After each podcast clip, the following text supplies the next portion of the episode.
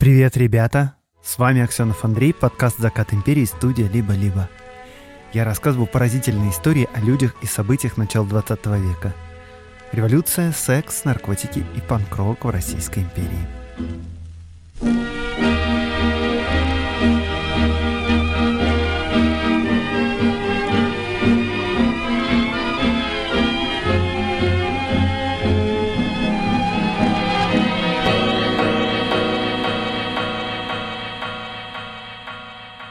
Сегодня последний выпуск девятого сезона.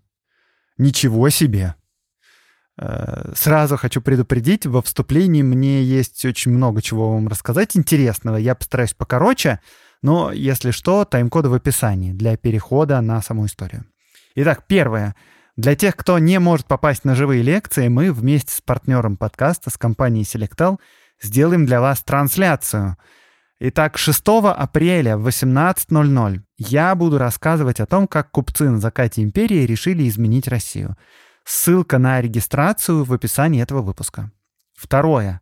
Уже в эти выходные лекции в Риге, Таллине и Стамбуле. Записывайтесь и приходите. И огромное спасибо тем, кто был в Европе. Это было круто, правда. И да, пожалуйста, расскажите об этих лекциях друзьям, особенно если вы побывали на них в Европе, вам понравилось, и у вас есть знакомые в Балтийских странах или в Турции, это все будет очень кстати. Третье. Выходит книжка. Та-дам! Презентация ее будет на нонфикшене. Эту книгу мы делали вместе с иллюстраторкой Катей Гущиной, и она про слухи в Российской империи. Катя зарисовала все эти слухи, а я их подслушал, пересказал и проверил специально для вас. Книжка мне очень нравится, и ее уже можно предзаказать Ссылка тоже в описании, как вы понимаете. Четвертое. Сегодня будет от меня особенная рекомендация в рубрике «Чтобы послушать» в самом конце, так что не пропустите и дождитесь ее. Пятое. Через неделю будет стрим. Присылайте свои вопросы в комментариях, в соцсетях, в отзывах к этому выпуску, где угодно. Но только не в понедельник она будет, потому что в понедельник я буду лететь из Стамбула домой, а во вторник приходите поболтаем. И подписывайтесь на соцсети, чтобы ничего не пропустить, потому что впереди спецсезон «Заката империи». И отдельное спасибо я хочу сказать партнеру и другу подкаста компании Selectal. Уже больше двух лет в каждом выпуске подкаста вы слышите наши совместные рубрики, и я очень благодарен Selectal за поддержку и дружбу. Сегодня последняя рубрика «Эврика» в этом сезоне, и мы расскажем вам про газировку.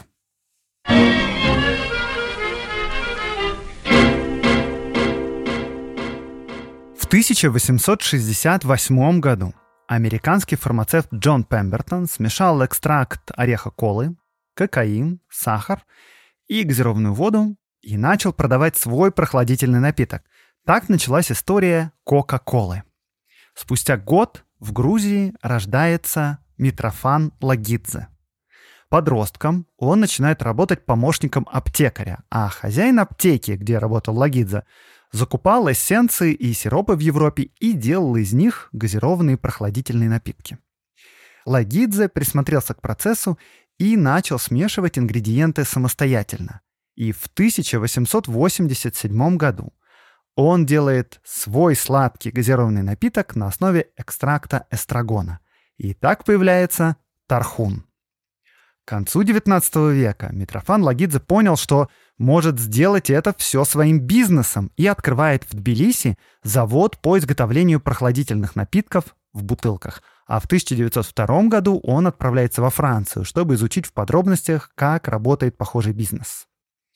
Потому что важно не только изобрести хороший продукт, нужно производство, нужен маркетинг, нужна сеть распространения. И Лагидзе действует безупречно. Его напитки появляются в крупных ресторанах в столице и даже на императорском столе.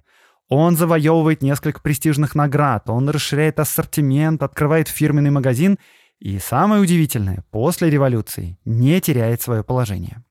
Ну, то есть он, конечно, перестает быть владельцем бизнеса, но остается директором своего предприятия. Больше того, Лагидзе стал фактически создателем всей индустрии газированных напитков в СССР. Его назначили главным консультантом в Министерстве пищевой промышленности, и он стандартизирует практически все рецепты газировок СССР. В сборнике рецептур безалкогольных напитков, который издал Минпищепром СССР, 90% рецептур принадлежит авторству Митрофана Лагидзе, а все лимонадные заводы СССР получали сырье с завода «Воды Лагидзе». Вот эти все знаменитые названия советских напитков – дюшес, крем-сода, тархун – которые до сих пор производятся и которые известны каждому родившемуся на территории бывшего Союза, все они появились благодаря Митрофану Лагидзе. В любом деле, крутая идея — это только начало. Партнером подкаста, с компанией Selectel, вы можете быть уверены в том, что все, что касается технической инфраструктуры, будет работать безупречно. В меняющейся среде, например, в периоды локдауна или в условиях санкций, обновление бизнес-процессов клиентов требует гибкости инфраструктуры. И в Selectel эта гибкость есть. Например, можно быстро масштабировать мощности в облаке, чтобы обслужить клиентов даже при кратном увеличении количества заказов, или оперативно перевести сотрудников на удаленку. Подробнее о сервисах партнера подкаста можно узнать по ссылке в описании, а еще подписывайтесь на телеграм-канал Selectel, чтобы быть в курсе всех важных новостей IT.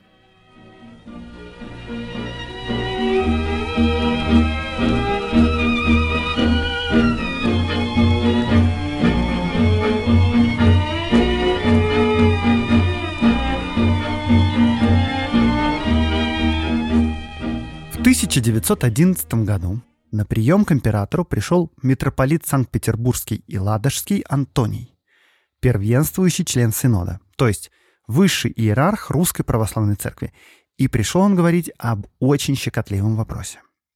В столице начали распространяться слухи о неподобающем поведении старца Григория Распутина. Что он ездит в баню с цыганами, что он берет взятки, что он пьет, проводит время с проститутками, а также, что он изнасиловал няню царских детей. Государь отнесся к этим словам с неудовольствием. И не потому, что это была неправда, нет, почти все это он и так знал. Николай сказал Антонию, что все это дела его и его семьи личные, и что до того, что происходит у них в семье, Антонию не должно быть никакого дела. А Антоний на это ответил.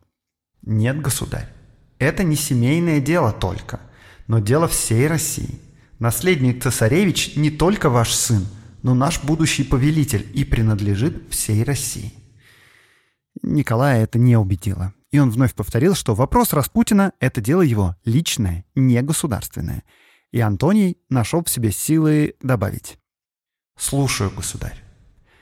Но да позволено мне будет думать, что русский царь должен жить в хрустальном дворце, доступном взорам его подданных.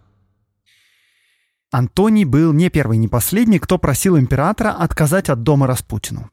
Газеты уже начали потихоньку писать о повадках этого старца и о том, что он тесно связан с царской семьей. Он бросает тень на государя. И причем, если после всех скандальных историй этот человек продолжает ездить во дворец, то значит тем хуже для репутации царя. А положение Распутина, между тем, нисколько не ухудшается. Больше того, он мгновенно узнает о том, что Антоний против него интриговал. «Явился к папе с докладом обо мне. Большой, мол, нам от этого мужика конфуз. А папа и говорит Антонию, зачем мне в свое дело мешаешься? Какая тебе забота до того, что в моем дому делается? Аль я уж и в своем доме не хозяин?» А Антоний говорит – Царь-батюшка, в твоем доме сын растет, и сын этот будущий наш царь-повелитель, и попечалься о том, по какому пути ты своего сына поведешь. Не испортил бы его душу еретик Григорий, а царь-батюшка на его цыкнул. Куда, мол, лезешь? Я чай сам не маленький, учить меня не гоже. Как пришел митрополит Антоний домой, кукиш проглотил, запечалился. То есть, прикиньте, Суть беседы митрополита Петербургского с императором мгновенно достигает ушей Распутина. И вопрос, конечно, состоит вот в чем. Почему никакие истории о похождениях Распутина никак не влияли на его положение до самого конца 16 года, ну то есть пока его не убили, откуда он вообще взялся, этот непотопляемый Распутин, и что такого находил в нем царь? Э, кстати, вот что сам Николай II отвечал на последний вопрос. Я нахожу в нем то, чего не могу найти ни в одном из наших священнослужителей.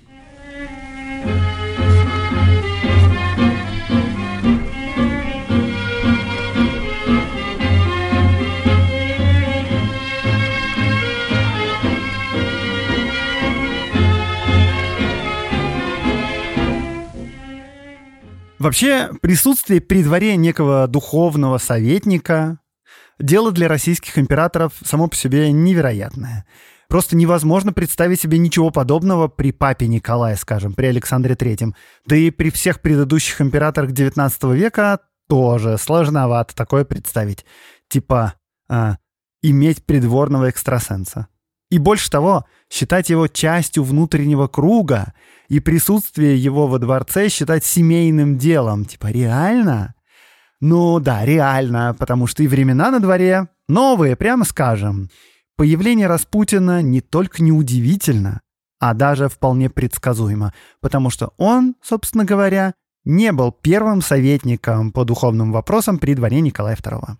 Он просто самый успешный и самый известный в длинном ряду предшественников. И специально для вас сейчас будет краткий и неполный обзор прорицателей, юродивых, экстрасенсов, которых принимали царь с царицей. Номер один. Папюс. Основатель ордена мартинистов. Этот орден такой гибрид из масонов и розенкрейцеров. Спирит, медиум, целитель, таролог, коуч духовного и личностного роста. Трижды пребывал в Россию, лично встречался с Николаем II и Александрой Федоровной. Причем говорили, что он устраивал для Николая спиритический сеанс связи с папой, то есть с Александром III. Правда, на самом деле неизвестно, насколько это было в действительности. Номер два. Низье Филипп, выдающийся гипнотизер. У меня про него был прямо отдельный выпуск в первом сезоне. И история эта была настолько фантастическая, что просто даже невозможно в нее поверить.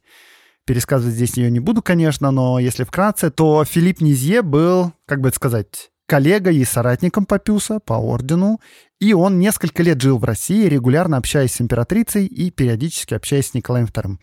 Основной его задачей была духовная помощь в рождении наследника, духовная помощь. Ну, потому что наследник никак не рождался.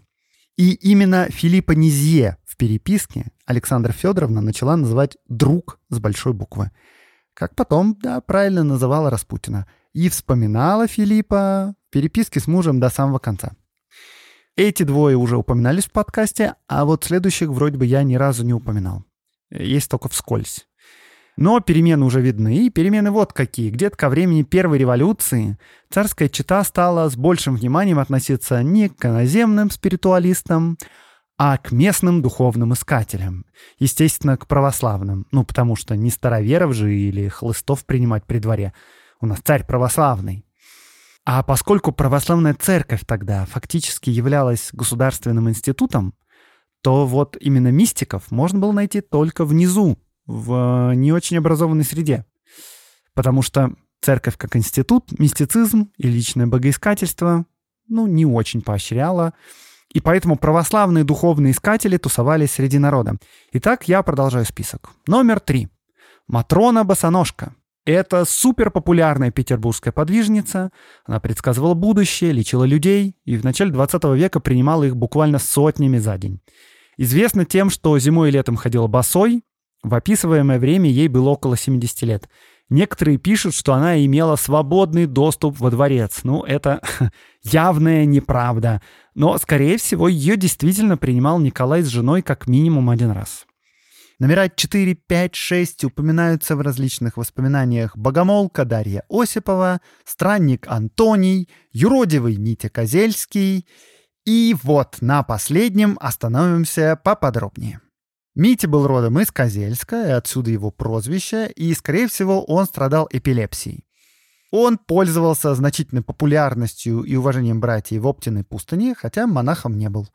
Где-то в начале века, после нескольких лет странствий, он прибыл в Петербург, познакомился с очень популярным священником Иоанном Кронштадтским, и Иоанн Кронштадтский уже познакомил его с инспектором Санкт-Петербургской академии архимандритом Феофаном, а Феофан был не только инспектором академии, а еще он был духовником царской семьи.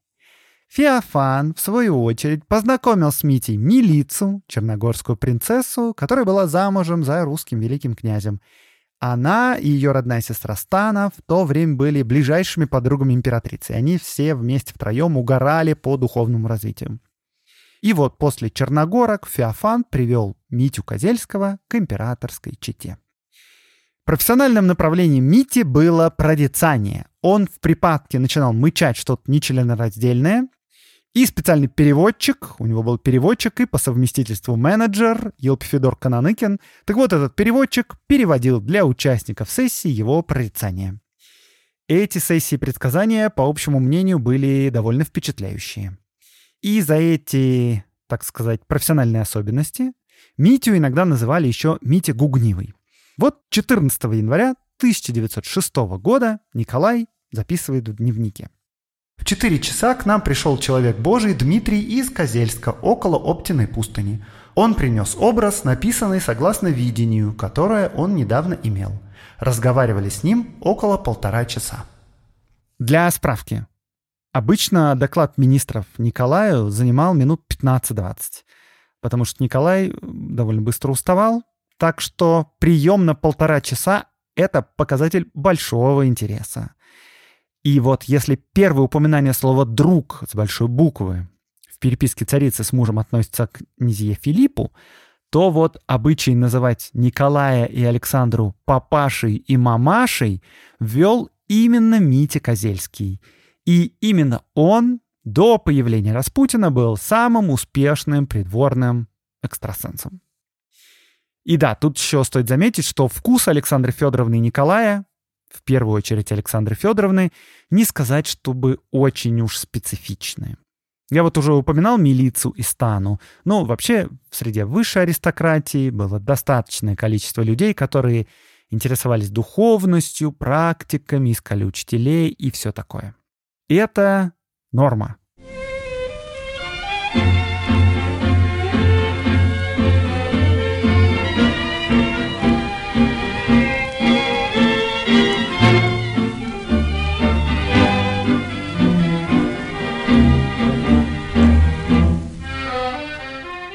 Ну что же, давайте теперь возьмемся за Распутина. Кто это такой и откуда он взялся?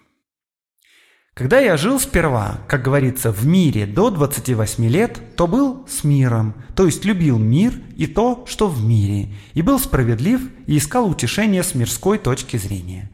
Много в обозах ходил, много ямщичал, и рыбу ловил, и пашню пахал. Действительно, это все хорошо для крестьянина. Много скорби было мне, где бы какая сделалась ошибка, будто как я, а я вовсе ни при чем. В артелях переносил разные насмешки – Пахал усердно и мало спал, а все ж таки в сердце помышлял, как бы чего найти, как люди спасаются. Вот я и пошел паломничать, а так был быстрый вглядываться в жизнь. Все меня интересовало, хорошее и худое, и я вешал, а спросить было не у кого, что значит. Много путешествовал и вешал, то есть проверял все в жизни.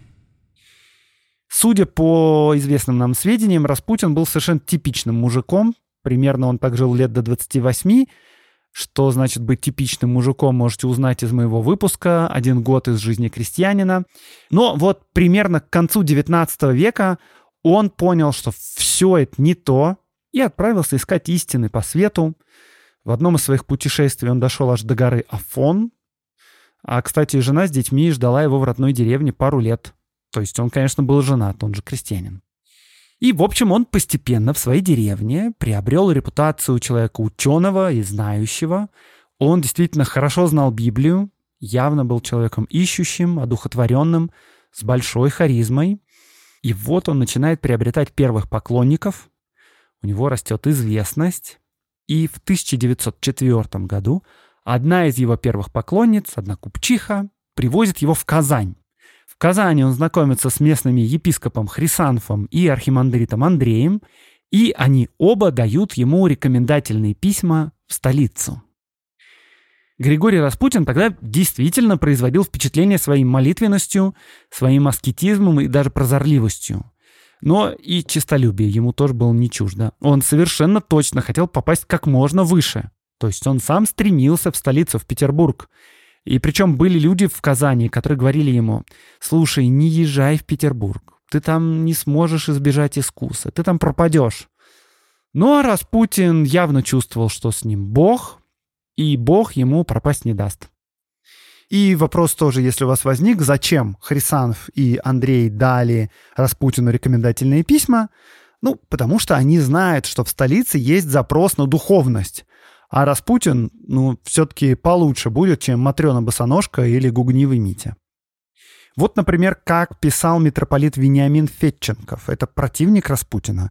И тем важнее его характеристика. И вот подобных характеристик от противников Распутина полно. Вот я вам читаю. Распутин был человек совершенно незаурядный и по острому уму, и по религиозной направленности. Нужно было видеть его, как он молился в храме. Стоит точно натянутая струна, лицом обращен к высоте, потом начинает быстро-быстро креститься и кланяться. Короче говоря, Распутин не замечен ни в каком отклонении от православной веры. И так что, если в столице интересуются народным христианским мистицизмом, то вот вам, пожалуйста, Божий человек.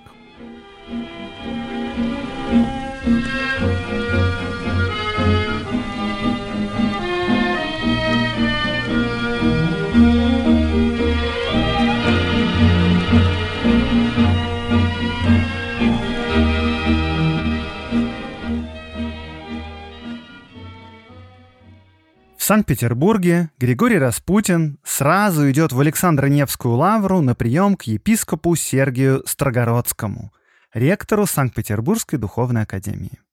Распутин понравился епископу, и тот его познакомил с духовником императорской семьи отцом Феофаном. Феофан познакомил Распутина с черногорскими княжнами Милицией и Станой, а те уже, в свою очередь, рассказали о необычном духовном подвижнике из Сибири Александре Федоровне. Так, э, стоп. Да, это нам что-то напоминает вроде как. Да, все верно. Тем же самым путем во дворец попал Митя Козельский. Больше того, Сергию Строгородскому, я уверен, было вполне очевидно, что, отправляя Распутина к Феофану, он в конечном итоге отправляет его во дворец.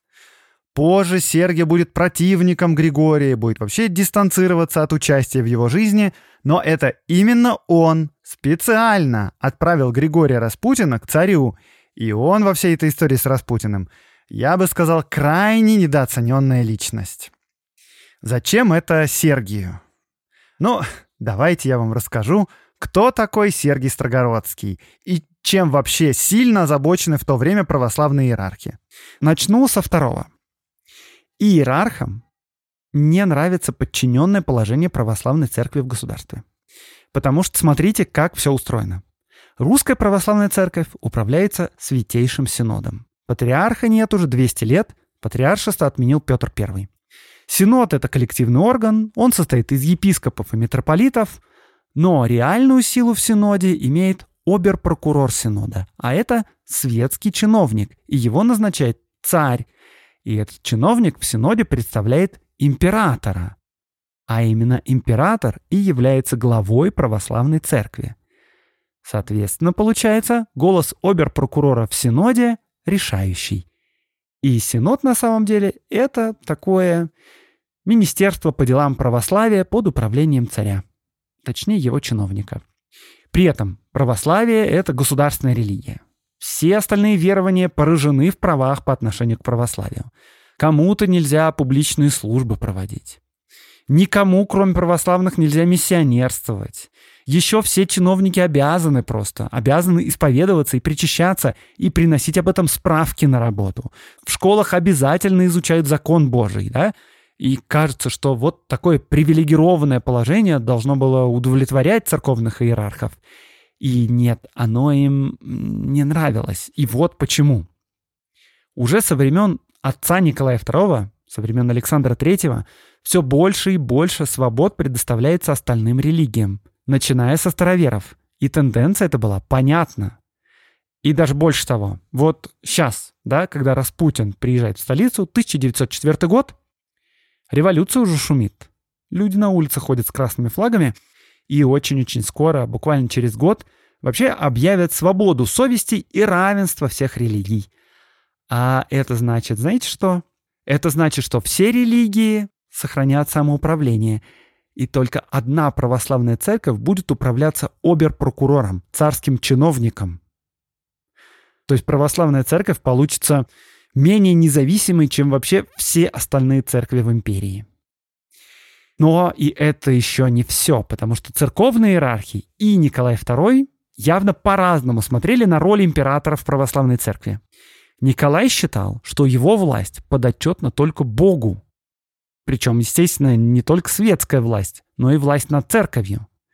Больше того, он считал, что его служение, царское служение, тоже священно, и оно равно служению священника. И вот с этим епископы были уже совсем не согласны.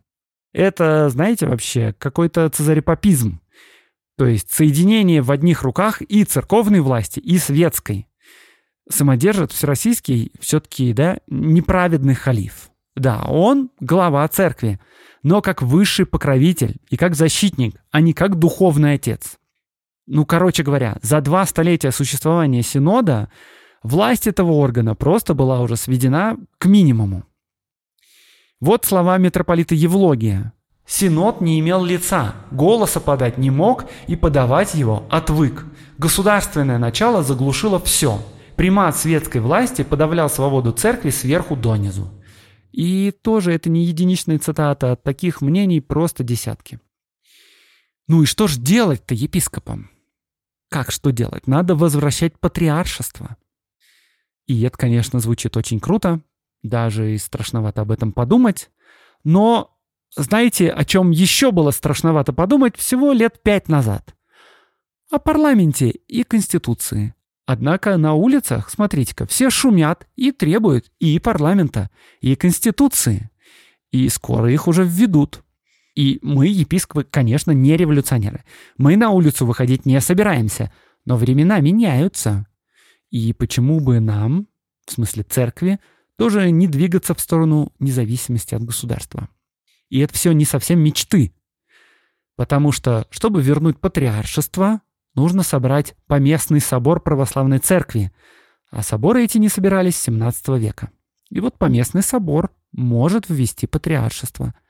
И больше того, еще через два года, в 1906 году, император учредит предсоборное присутствие. Это такой специальный орган, который должен был определить круг вопросов, которые надо будет решить на будущем соборе. То есть предполагалось, что собор действительно скоро состоится. И вот в резолюции предсоборного присутствия было указано, что члены этого присутствия высказываются за восстановление патриаршества. Николай II эту резолюцию почитал, ну и постановил собор пока что не проводить. Давайте потерпим немного, что-то не до того. И, в общем, собор состоялся только после отречения императора в 1917 году. Так, да, а при чем здесь Распутин? Но давайте я вам сейчас скажу еще пару слов о Сергии Строгородском, который и запулил Распутина во дворец.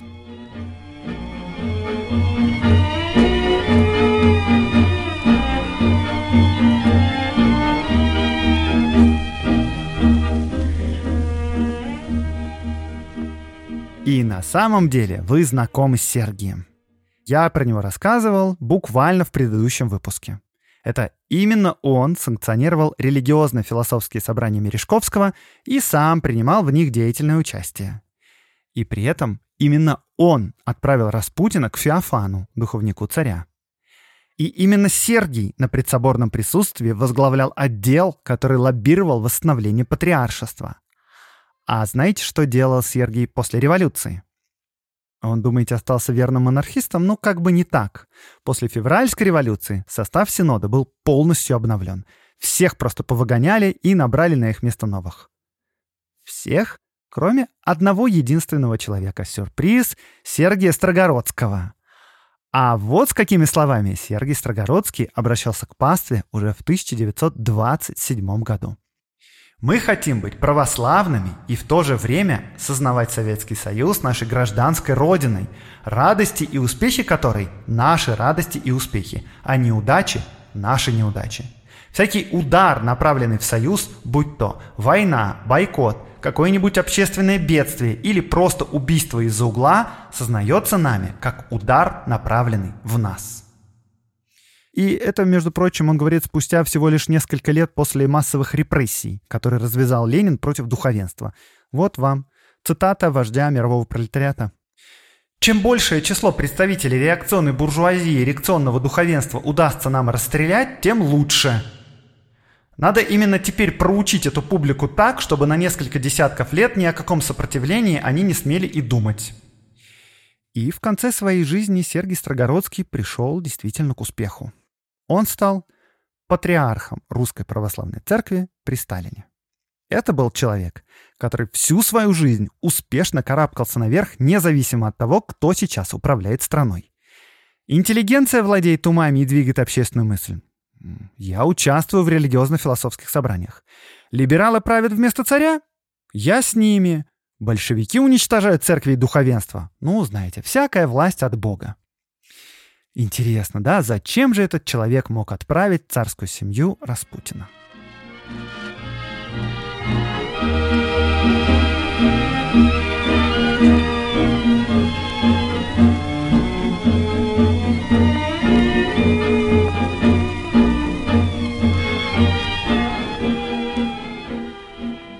Ладно, давайте, возвращаемся в 1904 год.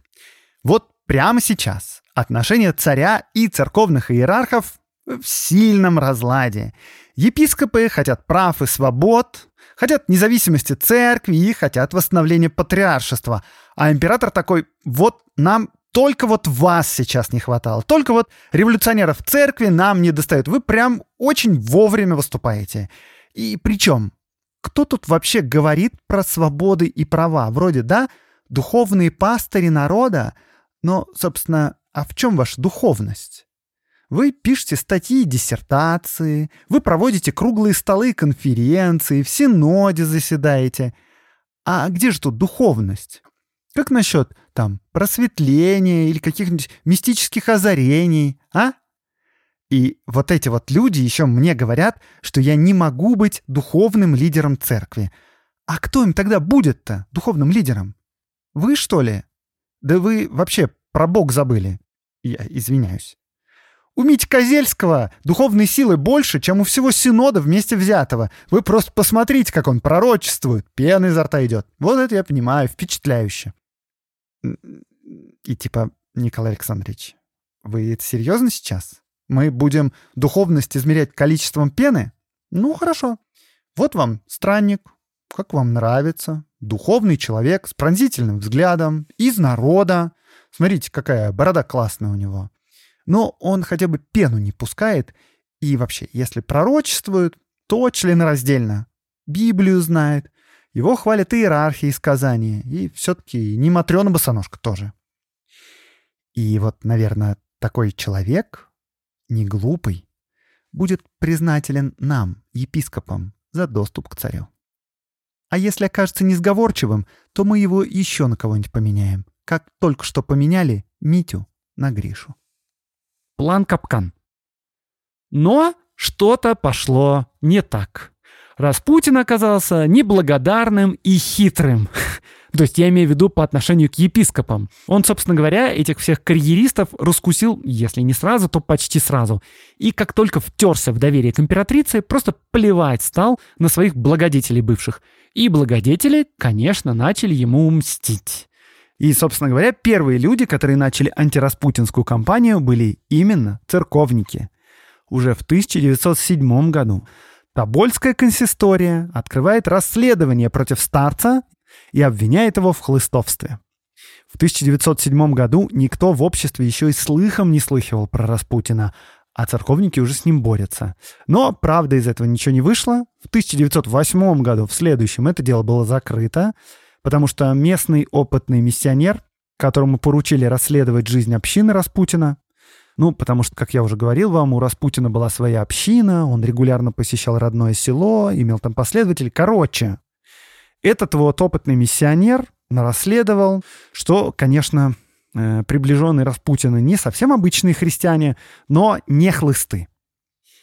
И, естественно, про вот эти вот все расследования мгновенно узнают царь и Распутин и видят тут интриги. Ну, собственно говоря, это и были интриги. И следующие несколько лет продолжалась подковерное такое противостояние епископата и Распутина. При этом реально общественность ничего о существовании Распутина даже не предполагала.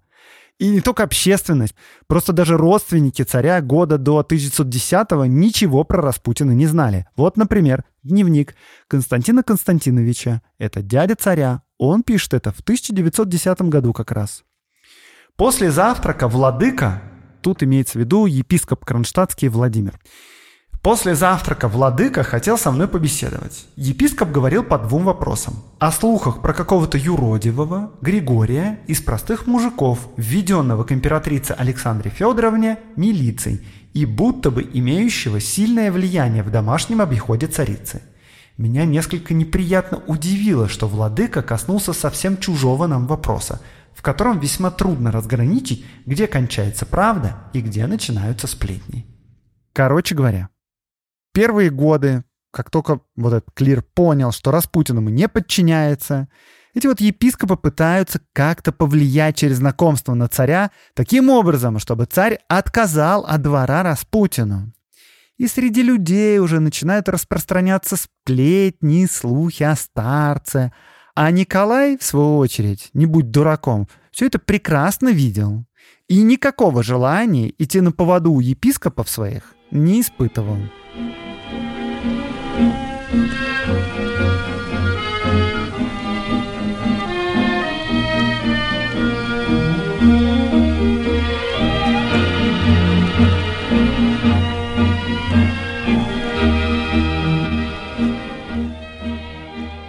Кстати говоря, да, что такого сам Николай находил в Распутине? Он не видел в нем, конечно, никакого советника или, не дай бог, учителя.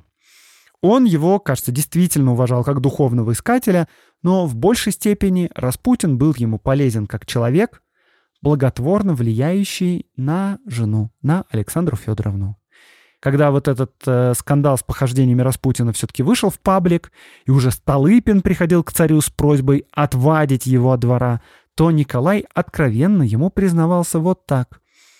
«Пусть будет лучше 10 Распутиных, чем одна истерика императрицы». Но еще важным кажется, что для самого Николая II Распутин был очень удобной, как бы сказать, репрезентацией народа. Ну, то есть, понимаете, да, социологии никакой нет нормальной. Бюрократы-министры что-то там сложное говорят, а общественное мнение через газеты транслирует либеральные взгляды, и как при всем при этом понять, что хочет народ – Потому что народу явно наплевать на разделение ветвей власти, на свободу совести. Народ просто таких слов-то не знает. И при этом мы знаем, что народ монархист.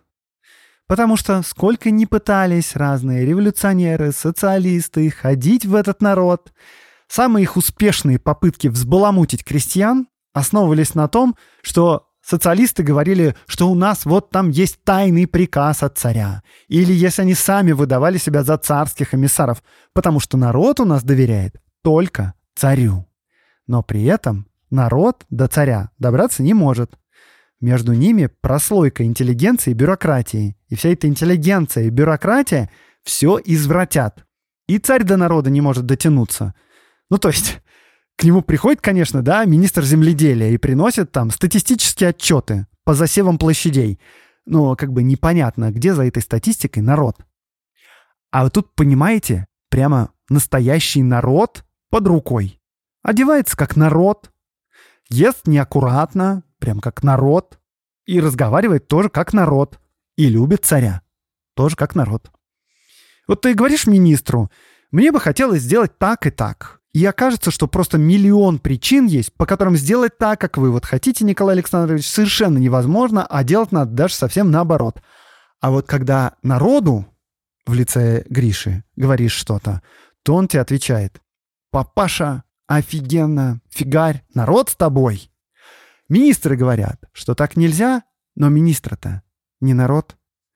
И больше того, когда министры или епископы говорят, что Распутин вреден, опасен, что он бросает тень на царя, что он бухает, ездит к цыганам и к проституткам, ну так извините, он на то и народ. Народ-то именно этим всем и занят. И потом, вы-то тоже ничем не лучше, знаете? Вы тоже все ездите и к цыганам, и к проституткам. Что, нет разве? Да, Николай Александрович, это, конечно, так. И проблема тут вовсе не в том, что Распутин ездит к проституткам, а в том, что все про это знают. И все знают, что перед тем, как поехать к проституткам, он заедет к вам во дворец. Мы все наверху знаем, что Распутин имеет ничтожное влияние, что он не спит старицей, что он не ставит министров на посты по своей воле. Но проблема в том, что все остальные, все общество просто уверены, что именно так и обстоят дела. И чем дольше Распутина не выгоняет, тем больше все в этом уверены. И Николай Александрович как бы спрашивает, а кто эти все, кто в этом всем уверены? Ну как кто? Образованное общество. То есть, да, образованное общество. То есть те самые люди, которые стоят стеной между мной и народом. Николай II очень недооценивал общественное мнение. Точнее, даже не так. Он считал общественное мнение вообще несущественным обстоятельством. Немного раздражающим, но уж точно общественное мнение — это не то, что стоит учитывать при принятии решений. Это мы сейчас привыкли, что глава государства 24 на 7 находится под прицелами камер. По выражению митрополита Антония из самого начала выпуска, живет в хрустальном дворце с прозрачными стенами. Мы понимаем сейчас, что у главы государства просто должно быть нечего прятать от людей. Он от имени этих людей принимает решения, он должен просто находиться как на ладони, вместе со своей семьей всей. Он публичная фигура. Он не может там детей куда-нибудь прятать ото всех. Но, как вы понимаете, концепция публичной политики — это вообще-то нечто новое, потому что веками цари управляли Россией, да и другие короли, всеми другими государствами, не оглядываясь ни на кого и держа отчет только перед Богом. И типа что? Там какие-то люди хотят, что я перед ними ответил за свои решения. А с какой стати-то, собственно говоря? Понимаете, да? Бог буквально даровал мне эту страну. И вот перед ним я и держу ответ. А не перед народом. И уж тем более не перед общественным мнением каким-то. А еще в нем, в этом Распутине, чувствуется настоящая живая вера. В вас, епископах и митрополитах, этой веры не чувствуется. Да вы и сами это знаете. Как-то все у нас опреснилось, или, по выражению Спасителя, соль в нас потеряла свою силу, мы перестали быть солью земли и светом мира. Было общее охлаждение в нас, и вдруг появляется горящий факел. Какого он духа, качества, мы не хотели, да и не умели разбираться, не имея для этого собственного опыта, а блеск новой кометы, естественно, привлек внимание. Это вам сейчас прочитал слова митрополита Вениамина.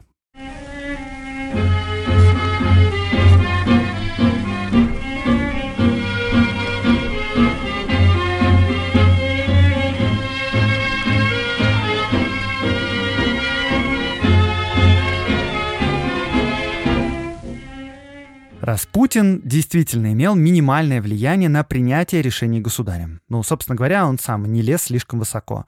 Хотя, да, в компаниях любил прихвастнуть своим могуществом и близостью к императорской чете.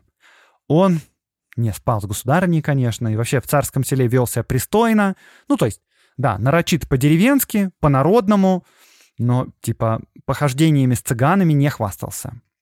И он действительно чувствовал в себе духовную силу, причем такого рода, что позволит ему пройти через любой грех, и грех к нему не прилипнет. Ну да, вот Иисус, он пил с проститутками, бродягами и норм. Ну и как не чувствовать, что тебя ведет Бог за руку, если ты мужик из сибирской деревни, и ты принят во дворце? Но Распутин переоценивал свою способность противостоять соблазнам, он сам не заметит, как столица с ее огромными деньгами, с развлечениями, с поклонницами, готовыми на все, сожрет его с потрохами. И вот представьте, 1904 год, странник, молитвенник, аскет, подвижник, впервые приехавший в Петербург, стоит перед епископом Сергием Строгородским в Александро-Невской лавре. И Сергий направляет его к духовнику царя, к Феофану. А сам Феофан потом скажет, что Распутин обладал острой способностью духовного опыта, приобретенного посредством личных знаний. Феофан, образованный и популярный клирик, вводит Распутина в высшее общество, и тот сразу приобретает популярность в светских салонах и среди высшей аристократии. А на улице в это самое время происходят беспорядки, вся страна в стачках и демонстрациях, красные флаги развиваются на улицах, студенты стреляют в городовых, а крестьяне усадьбы поджигают. И протестующие на улицах требуют парламента, то есть, чтобы страной правили избранные от народа, то есть они считают, что именно народ должен быть источником власти. Для императора это означает перевернуть все с ног на голову, потому что до этого источник власти был Бог, который даровал Россию непосредственно ему, Николаю. Но 17 октября 1905 года Николай II под давлением и протестующих, и своих же собственных министров все же подписывает манифест о предоставлении свобод России. Теперь в стране будет парламент, свобода слова, свобода собраний и свобода совести. А 1 ноября 1905 года, то есть ну, через две недели после этого, он записывает в дневнике. Вторник, холодный ветреный день, погулял, четыре часа поехали на Сергиевку, пили чай с милицией и станой – познакомились с человеком Божиим, Григорием из Тобольской губернии.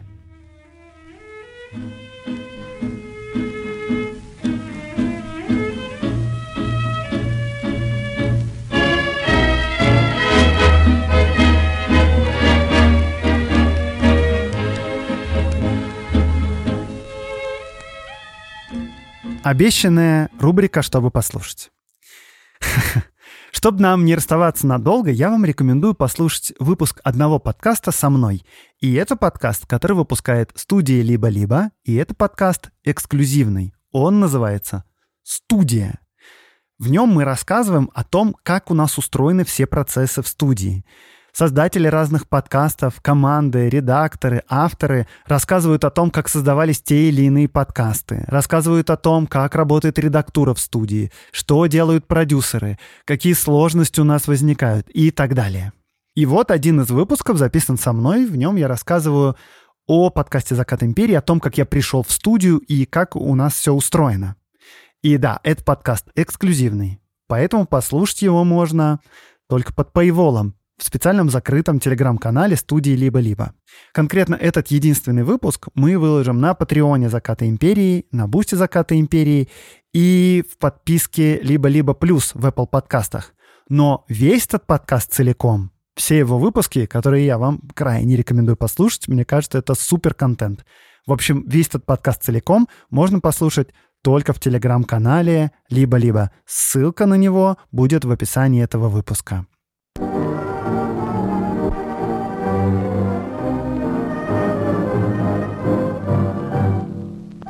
Этот выпуск для вас готовили редактор Катерина Серебренникова, фактчек Ксюша Абросимова, работа со звуком Семен Аксенов, взаимодействие с партнерами Гульнара Делекторская. Приходите ко мне на лекции, приходите на стрим через неделю и до встречи в следующем сезоне.